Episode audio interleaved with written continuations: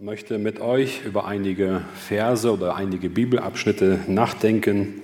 Und im Prinzip das Wundervolle ist daran, dass Gott heute unseren Gottesdienst gestaltet. Er hat uns dafür vorbereitet, eine Linie durchzuführen. Ich bin dankbar, dass wir heute über die Mauer von Jerusalem nachdenken dürfen, über die Echtheit eben aus dem Gedicht die volle Entschlossenheit eben aus dem Lied, was wir eben hörten, dass Christus mein Retter ist. Ich habe eine Beziehung mit ihm und äh, das Nachfolgende ist, ich möchte, na, äh, möchte ich äh, mit euch einige Verse lesen und dass wir uns die Frage stellen, wie echt ist denn die Beziehung tatsächlich? Und wenn du für dich heute vielleicht entscheiden musst oder feststellen musst, dass du etwas korrigieren müsstest, so darfst du es tun, weil der Herr da ist und er möchte, er lädt dich ein zur Veränderung. Ansonsten darfst du auch danken oder auch bitten, dass wir gerade in der nächsten Woche unsere Augen geöffnet werden über unseren Zustand, um dann auch Veränderungen vorzunehmen können. Wir haben in der letzten Gottesdienst haben wir bereits über, eine, über diesen Text teilweise schon nachgedacht, und zwar über die Offenbarung Kapitel 3. Und zwar geht es um die Gemeinde Laodicea.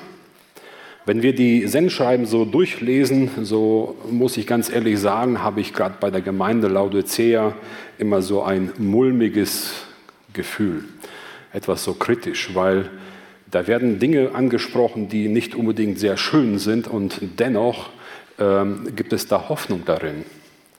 Und vielleicht würden wir geschichtlich uns die Frage stellen, gut, das ist damals, was war das für eine Gemeinde, wo war sie, zu welcher, warum kriegen sie gerade so eine Kritik und so weiter. Und als ich mich mit diesem Text beschäftigte, nachdachte, stellte ich fest, dass diese Aussagen tatsächlich sehr aktuell für die heutige Zeit ist. Es trifft uns ganz gut zu und deswegen bedarf es auch, ist es auch wert, darüber nachzudenken. Ihr dürft gerne eure Bibeln dazu aufschlagen und ich möchte euch motivieren, dass ihr gerade eure Bibeln aufschlagt und selber liest, weil es ist sehr wichtig, gerade mit diesem Thema sich zu befassen. Ich möchte zu Beginn einmal die Situation von Laodicea vorlesen. Es geht hier in Offenbarung Kapitel 3 ab Vers 14.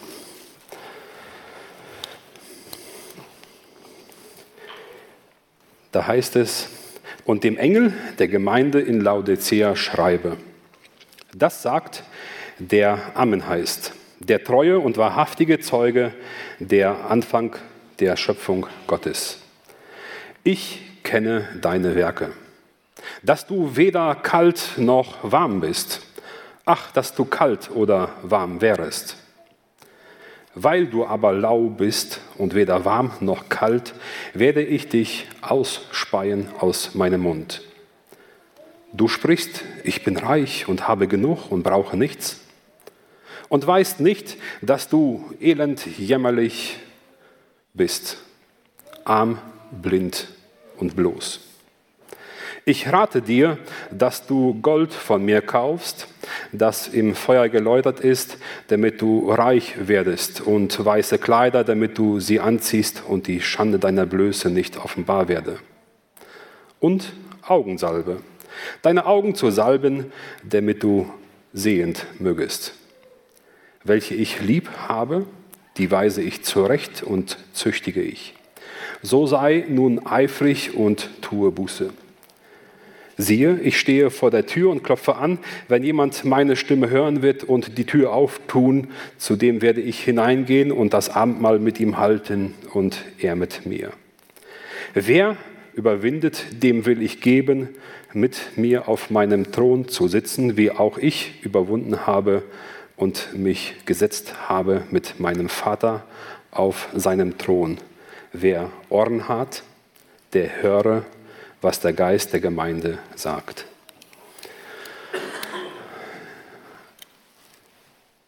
Der Beginn unserer, der Beschreibung der Gemeinde damals, es geht darum, dass ihr Zustand weder kalt noch warm ist, so lauwarm.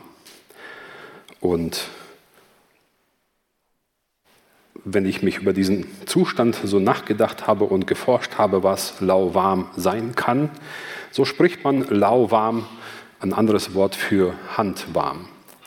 Und das ist ungefähr zu bemessen zwischen ungefähr 20 bis 40 Grad Celsius, wenn wir eine Temperatur von Wasser nehmen würden. Und das ist so ein Zustand, wo das Wort sagt, ich werde dich ausspucken. Ich bin mir äh, sicher, dass viele von uns heute Morgen lauwarmes Wasser zum Zähneputzen benutzt haben und es auch gerne wieder ausgespuckt haben. Also diese Berührung mit dieser Tatsache, äh, die ist uns eigentlich täglich aktuell. Die berührt uns. Wir können uns damit identifizieren. Lauwarmer Zustand, da verbirgt sich eine Gefahr darin. Und hier geht es in dem Fall um den Zustand eines Menschen, dass er weder kalt ist, also keine Berührungspunkte mit der Schrift hat, sich nicht nachdenkt, oder jemanden, der informiert ist, oder jemand, der sich mit der Schrift, mit dem Wort Gottes beschäftigt und aktiv dabei ist. Also jemand, der nicht hier und auch nicht da ist. Der Zustand im Wasser wenn Wasser so zwischen 20 und 40 Grad ist, passiert Folgendes. Wenn da Bakterien drin sind und gerade in so einer Temperatur können sich Bakterien sehr gut entwickeln. Und es gibt mehr Bakterien, die wärmeliebend sind, mehr kälteliebend sind, aber die warmliebenden Bakterien, sie vermehren sich rasant schnell. Stellen wir uns vor, 1000 Bakterien das ist sehr, sehr wenig. Und in 20 Minuten sind es 2000, in 40 Minuten sind es 4000 und so weiter. Das heißt, wenn wir gleich mit der Botschaft fertig sind oder im Laufe des Gottesdienstes, könnte so ein Glas Wasser extrem hoch verseucht sein. So wird lauwarmer Zustand beschrieben. Das ist so, was das Wasser anbetrifft. Ein anderes Synonym für lauwarm wäre auch gleichgültig, halbherzig, interesselos, lustlos, teilnahmslos oder unentschlossen. Und der Schreiber oder Gott lässt durch Johannes das aufschreiben und er sagt über Christen, über die Gemeinde, ihr seid lauwarm. Also ihr habt zwar gehört, ihr wisst, darüber Bescheid, aber es passiert bei euch nichts. Ein sehr gefährlicher Zustand. Ein Zustand, wo man empfänglich ist für viele Sünden, für viele Abweichungen und so weiter. Das wird so beschrieben. Und dann geht es darum, werden in den weiteren Versen werden so drei Punkte aufgelistet, die auf der einen Seite so eine Art Sicherheit bieten und gleichzeitig entkräftigt, äh, entkräftigt werden. Und Vers 17, da heißt es, du sprichst, ich bin reich und habe genug und brauche nichts. Und weißt nicht, dass du elend, jämmerlich, elend, du, dass du elend, jämmerlich bist, arm, blind und bloß. Und da geht es darum, ich rate dir, dass du Gold von mir kaufst, das im Feuer geläutert ist. Reichtum, gerade in der heutigen Zeit, können wir, glaube ich, alle was mit anfangen über das Thema Reichtum. Wir erwerben gerne Sachen und ich auch und das ist, bietet uns so eine Art von Sicherheit wenn wir unser Haus haben, wenn unser Haus verriegelt ist, wenn wir alles in Ordnung haben, das schenkt uns so eine Art Sicherheit, wo wir sicher leben können.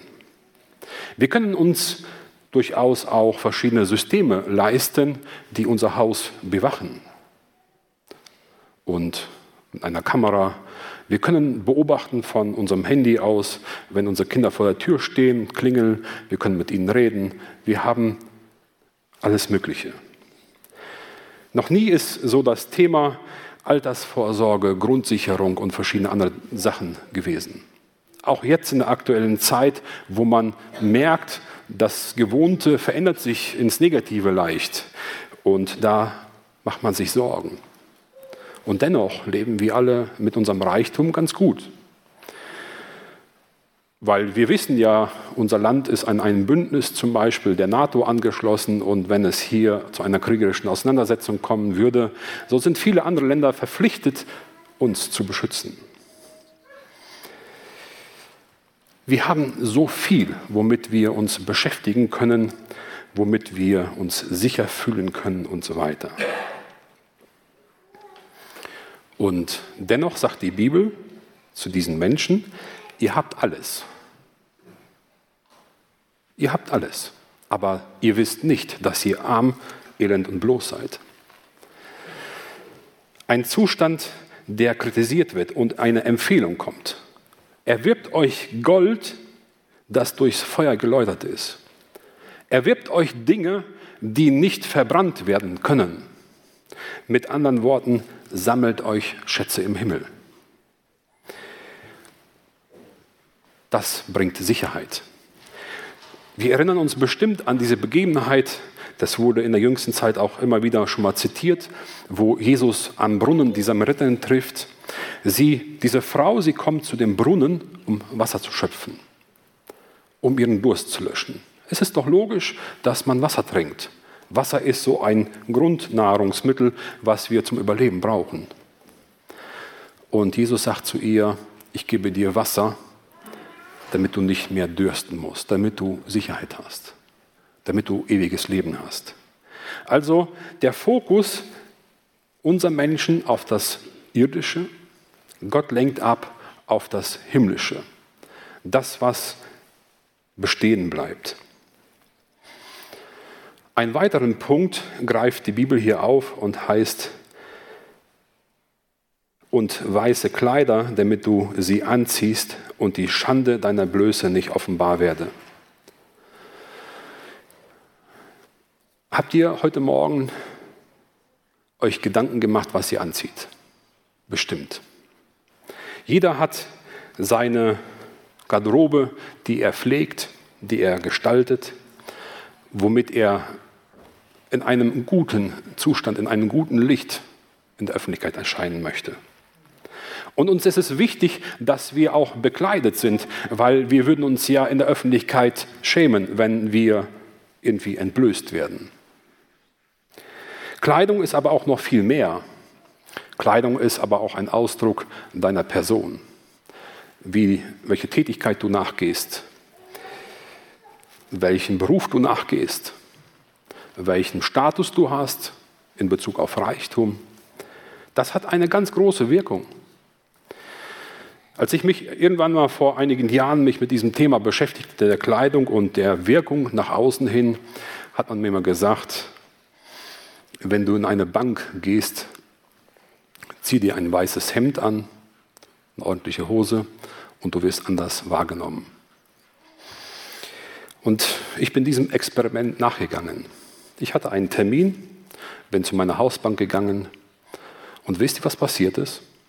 Zum ersten Mal in meinem Leben wurde mir ein Kaffee angeboten. Und die Leute, die wurden auf einmal ganz nervös. Wer ist der Mann im weißen Hemd am Empfang? Das ist der Waldemar, der eigentlich schon immer hier war, der nicht immer ernst genommen worden ist, aber jetzt auf einmal aufgrund der Kleidung wurde man vorsichtiger.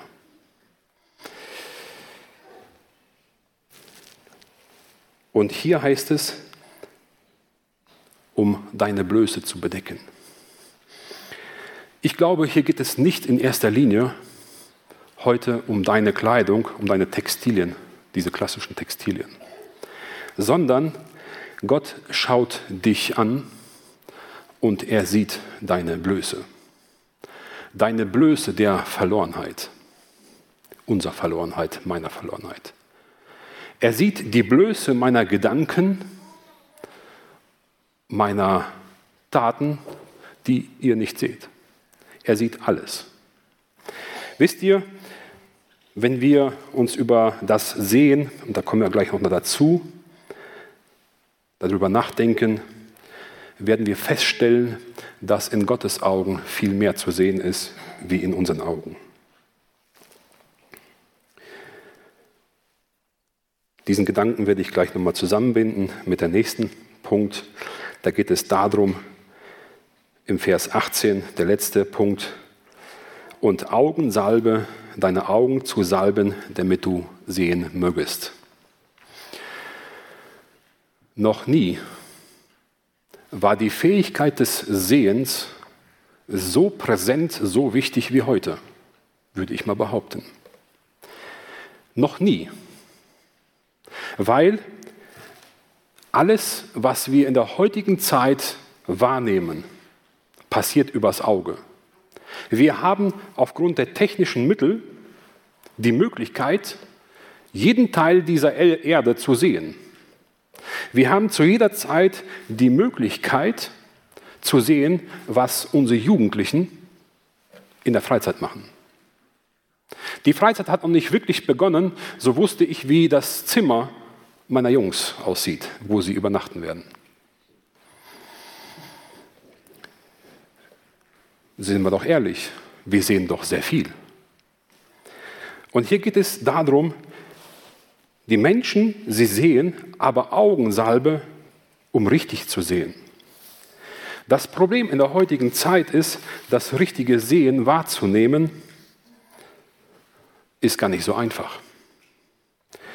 Wir sehen, wie andere Sportler Sport machen, schauen wir sie zu.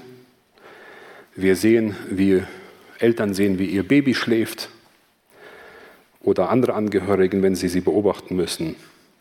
Wir sehen, was andere Leute im Kleiderschrank haben. Wir sehen, was unsere Angehörigen oder Freunde auf ihrem Teller liegen haben. Wir sehen die Nachrichten, wir sehen die Katastrophen, wir sehen alles Mögliche. Das Problem ist nur bei diesem Sehen und warum wir Salbe brauchen, ist, weil wir nur einen Teil sehen, nur einen Fokus. Würden wir dabei sein, bei gewissen Bildern, würden wir feststellen, dass der Eindruck von dem, was wir gesehen haben, einen ganz anderen auf einmal auswirkt. Weil wir bei dem heutigen Sehen weder den Geruch wahrnehmen, noch die Gesamtheit des Geschehens wahrnehmen, noch die Temperatur wahrnehmen, noch den Wind, den Dreck, den Staub, die Menschen drumherum. Das sehen wir alles nicht. Wir sehen nur immer einen kleinen Fokus. Dabei muss man aufpassen, ob der Ton, der dazu abgespielt wird, überhaupt ein originaler Ton ist. Weil das kann nicht, muss nicht zwangsläufig zusammenstimmen. Und deswegen wird hier aufgefordert, Augensalbe. Erweitere deinen Horizont vom Sehen. Schau genau hin. Und wenn es darum geht, um zu sehen, müssen wir den Gedanken von Gott, die Sehkraft von Gott auch berücksichtigen. Wir wissen, dass wir aufgrund der Technik heute zum Beispiel aufgrund von äh, Wärmebildkameras sehen können, wie, wo welche Temperatur ist wo es reinzieht, wo es kalt ist, wo es warm ist. Man könnte sogar im Dunkeln einen Menschen auf der Wärmebildkamera erkennen oder ein anderes Wesen. Technisch möglich. Man kann durch Röntgenbilder reinschauen, wie deine, dein Paket oder dein Koffer auf der Reise ist. Oder auch durch ein CT-Bild sich ein genaues Bild machen über deinen Körper innen drin, wie er aufgebaut ist. Was fehlt, was falsch ist. Das haben wir technisch mittlerweile hinbekommen. Können wir uns aufgrund dieser fortgeschrittenen Technik auch vorstellen, dass Gott keine Technik braucht und dass Gott auch noch andere Sachen sieht, wie deine Gedanken, dein Herz und alles andere. Und dann sagt er, kauft euch Kleider, damit eure Blöße abgedeckt wird. Und hier geht es nicht um die Blöße, in erster Linie um die körperliche Blöße, wobei das auch ein ganz großes Thema ist, sondern vor Gott sind wir bloß. Und da gilt es, sich anzuziehen. Und in Jesaja sagt er, Kleider des Heils oder ein Mantel der Gerechtigkeit. Um diese Kleidung geht es. Wie können wir lernen, richtig zu sehen, im vollen Umfang zu sehen. Wenn wir Psalm 73 aufschlagen, da wird uns eine, ein Gedankengang vorgestellt, der es in sich hat. Und ich glaube, dass viele davon, äh, viele von uns sich mit diesem Thema schon beschäftigen mussten. Ich möchte den größten Teil dieses Psalmes lesen, Psalm 73. Da geht es um Asaf, der folgende äh, Nachdenkungen anstellt und Überlegungen macht. Man könnte auch sagen, nach der Offenbarung, er wendet Salbe für die Augen an. Ich lese, Gott ist dennoch Israels Trost für alle, die reines Herzens sind. Ich aber wäre fast gestrauchelt mit meinen Füßen, mein Tritt wäre beinahe geglitten, denn ich ereiferte mich über die Ruhmredigen, als ich sah, dass es den Gottlosen so gut ging. Denn für sie gibt es keine Qualen, gesund und fein ist ihr Leib. Sie sind nicht in Mühsal wie sonst die Leute und werden nicht wie andere Menschen geplagt. Darum prangen sie in Hoffart und hüllen sich in Frevel. Sie brüsten sich wie ein fetter Wanst, sie tun, was ihnen einfällt. Sie achten alles für nichts und reden böse, sie reden und lästern noch hoch her. Was sie reden, das soll vom Himmel herabgeredet sein. Was sie sagen, das soll gelten auf Erden. Darum fällt ihnen der Pöbel zu und läuft ihnen zu in Haufen wie Wasser. Sie sprechen, wie sollte Gott es wissen, wie sollte der Höchste etwas merken? Siehe, das sind die Gottlosen, die sind glücklich in der Welt und werden reich. Also, das ist das, was wir auch heute oft beobachten nur eine Teilaufnahme. Wir sehen, wie gut es der Menschheit geht, wie es drumherum so wundervoll herrlich ist, wie satt die Teller dekoriert sind mit feinen Speisen. Man sieht, wie gerade in der heutigen Zeit, dass wir Follower haben. Nee, wir vielleicht nicht, ich nicht. Aber im Internet auf sämtlichen äh, sozialen Medien ist es ganz wichtig, dass man da sieht, okay, mir folgen 1000 Leute, 10.000 Leute, 1 Million und so weiter. Das wird hier in Vers 10 zum Ausdruck gebracht. Darum fällt ihnen der Pöbel zu und läuft ihnen zu in Haufen wie Wasser. In Strömenweise laufen sie hin, sie beobachten diese kurzen Momente von einem scheinbar glücklichen, perfekten Leben. Sie reden, sie erlauben sich alles, weil es keine Konsequenz scheinbar hat. Alles ist wunderbar. Und durchaus sind wir auch als Christen davon betroffen, die schönen Momente des anderen zu sehen oder selber schöne Momente zu gestalten. Und das ist das, was wir heute sehen, wahrnehmen.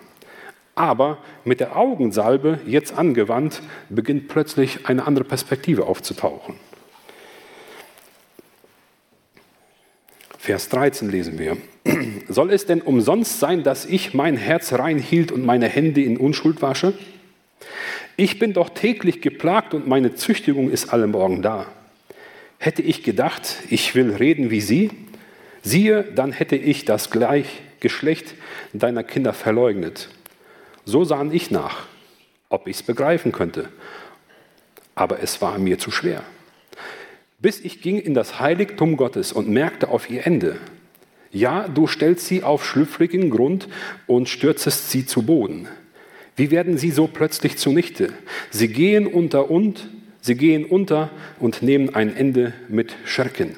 Wie ein Traum verschmäht wird, wenn man erwacht, so wird verschmäht so verschmähst du, Herr, ihr Bild, wenn du dich erhebst.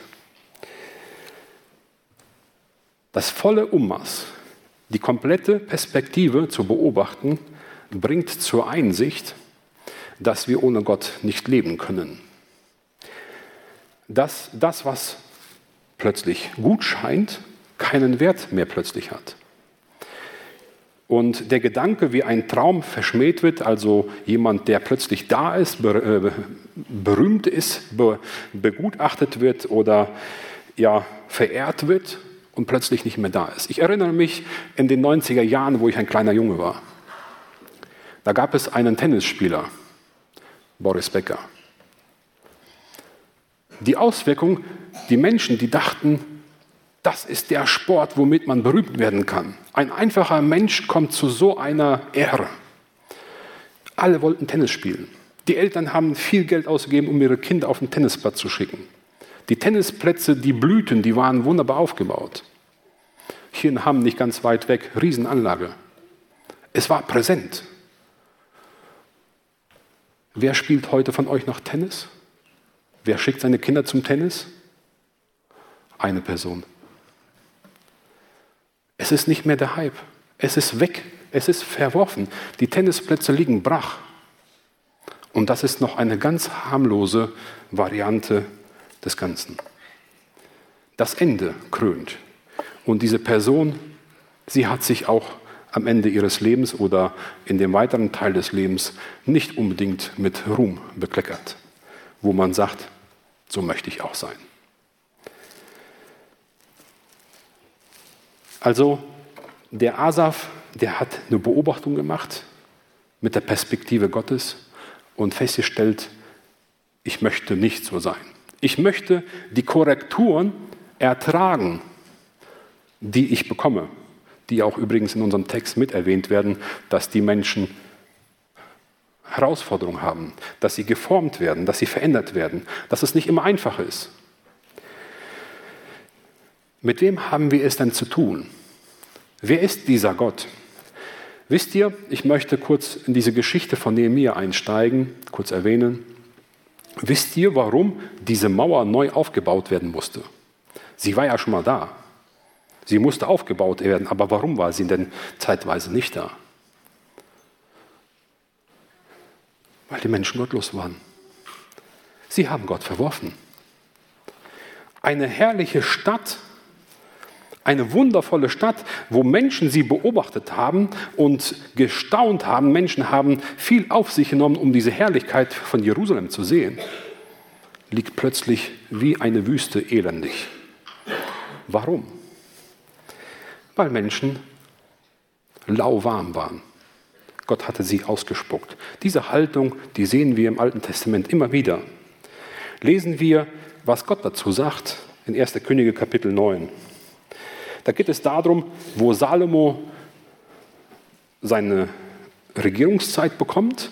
Er baut den Tempel auf, er baut sein Königshaus auf und so weiter. Und da erscheint Gott ihm zum zweiten Mal und er sagt ihm Folgendes. Einmal, dass er ihn segnen möchte und 1. Könige Kapitel 9, Vers 5 oder beginnen wir ab Vers 4. Und du, wenn du vor mir wandelst, wie ein Vater David, wie dein Vater David gewandelt ist, mit rechtschaffenen Herzen, aufrichtig, dass du alles tust, was ich dir geboten habe und meine Gebote und mein Recht hältst, so will ich dich, so will ich bestätigen den Thron deines Königstums über Israel ewiglich, wie ich deinen Vater David zugesagt habe. Es soll dir nicht fehlen an einem Mann auf dem Thron Israels. Und jetzt Achtung, werdet ihr euch aber von mir abwenden, ihr und eure Kinder, und nicht halten meine Gebote und Rechte, die ich euch vorgelegt habe, und hingehen und anderen Göttern dienen und sie anbeten, so werde ich Israel ausrotten aus dem Land, das ich ihnen gegeben habe. Und das Haus, das ich meinem Namen geheiligt habe, will ich verwerfen von meinem Angesicht. Und Israel wird Spott und Hohn sein unter allen Völkern. Und dies Haus wird eingerissen werden, sodass alle, die vorübergehen, sich entsetzen werden und höhnen und sagen, warum hat der Herr diesem Land und diesem Hause das angetan? Das Ergebnis, die Folge ist, Gott hat sie verworfen, weil sie sich von ihm abgewandt haben. Weil sie ihren Zustand nicht akzeptiert haben. Hätten das Volk Israel, hätten die Menschen nicht nur die schönen Seiten des Götzendienstes beobachtet, sondern hätten sie den vollen Umfang der Situation bewertet, dann hätten sie gesagt, es ist uns nicht wert, die fremden Götter dieses Landes oder der fremden, der fremden Völker anzubeten. Sie haben nur den einen Teil gesehen, ach, wie herrliche Feste sie feiern, ach, wie toll die das haben. Die haben da irgendwelche Figuren, ihren Gott kann man anpacken, man kann ihn sehen und so weiter und so fort. Ach, wie herrlich. Hätten sie ihren Fokus komplett geöffnet mit Augensalbe. Ich glaube nicht, dass irgendeiner sich dafür entschieden hätte, sich von dem Gott Israels abzuwenden. Vor allen Dingen, wenn Gott es auch klar und deutlich sagt. Gott ist so gerecht, das muss man sich so vorstellen. Es ist ihm, die Menschen sind ihm so wichtig, dass selbst ein herrlicher Tempel, eine herrliche Stadt Jerusalem, es nicht wert war, stehen zu bleiben. Man könnte doch sagen, materiell wäre es doch schade.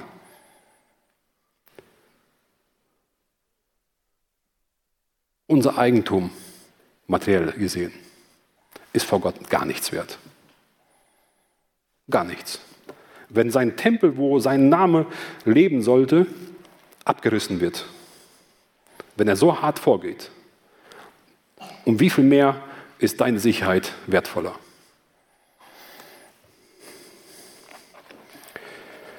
Ich möchte weiter zurück nach vorne in die Bibel reinschauen, noch einen weiteren Gedanken aufgreifen, um dann auch abschließen zu können. Es geht darum, Menschen Adam und Eva sind im Paradies. Sie haben eine gute Verbindung, eine gute Beziehung. Und der Mensch hat sich verführen lassen. Er hatte das, den vollen Umfang der Sünde nicht verstehen können oder auch nicht verstehen wollen. Er hat die Anweisung Gottes missachtet.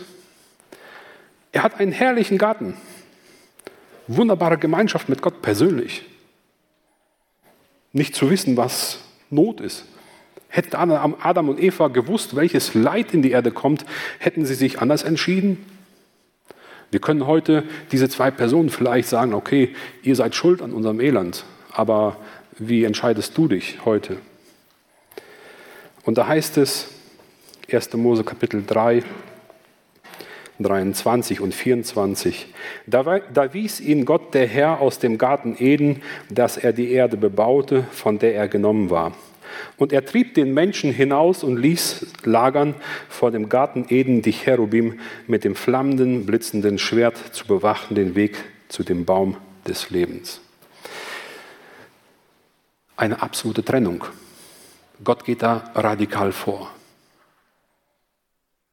weil er nicht möchte, dass der Mensch ewig in Sünde lebt. Und hier möchte ich die Kurve machen zurück in das Buch Offenbarung. Den Vers, den wir auch letzten Sonntag schon bereits gehört haben.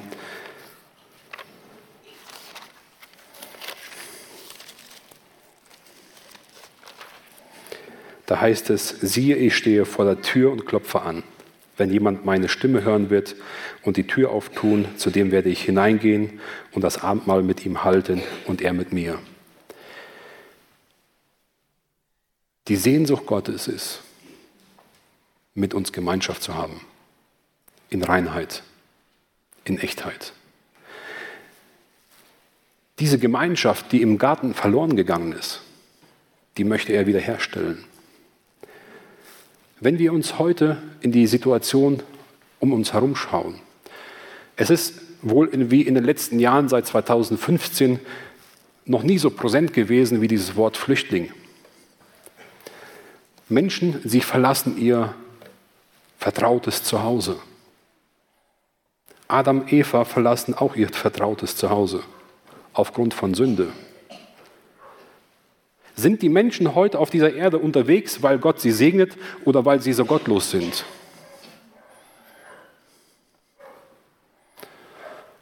Diese Frage habe ich mir gestellt. Wir sehen dieses Prinzip gesündigt, gottlos. Du wirst dein Zuhause verlieren. Heimatlos. Und Jesus lädt ein, wieder diese Gemeinschaft aufzubauen. Wir dürfen gerne über diese Verse, über diese Gemeinde Laodicea nachdenken in den nächsten Tagen und uns korrigieren lassen. Wir werden aufgefordert, dass wir Buße tun sollen. Buße ist etwas, was oft vielleicht emotional, sehr stark emotionaler Ausdruck ist. Wisst ihr, Buße ist zu verstehen, so ist mein Zustand, das sind meine Fehler oder das sind meine Stärken, eine Sachanalyse über mein Leben zu machen, zu entscheiden, was möchte ich verändern oder was soll, oder soll alles verändert werden. Im Vergleich, also im, im, äh, im Spiegel der Schrift, dann eine Entscheidung zu treffen, es tut mir leid, was ich in meinem Leben bisher gemacht habe, und meine zukünftigen Entscheidungen mit Gott zu treffen und Gott zu bitten, dass er in meinem Leben Platz nimmt und in meinem Leben die Führung übernimmt. Das ist Buße, eine Umkehr, eine Einsicht der eigenen Schuld und ein Leben mit Gott zu führen. Das klingt einfach, vielleicht auch kompliziert aber diese Buße kann Gott dir schenken. Und unser Gebet sollte auch in den nächsten Tagen als Gemeinde sein, als Geschwister sein, dass wir unseren Zustand verstehen. Dass, wir den, dass Menschen ihren Zustand verstehen und gerade auch in den Begegnungstagen eine Entscheidung treffen für Gott. Dass sie weder lau noch warm, sind, also dass sie, dass sie nicht lau sind, dass sie ausgespuckt werden müssen, sondern dass sie ein Wohlgeruch für Gott sind, dass sie eine gute Beziehung zu Gott haben und dass auch du auch eine gute Beziehung hast. Das sollte unsere Motivation sein. Amen. Ich möchte einmal gleich noch Zeit fürs Gebet geben und mir war ebenso der Gedanke, dieses letzte Lied, was wir gesungen haben, wenn es möglich ist, das nochmal zu wiederholen und vielleicht auch, dass du darüber nachdenkst, über diese, diesen Punkt, deine persönliche, innige Beziehung zu Jesus, wie sie in diesem Lied aus zum Ausdruck gebracht wird, ob es so ist. Und möge Herr der, der Herr dir auch dabei segnen. Amen. Lass uns aufstehen zum Gebet.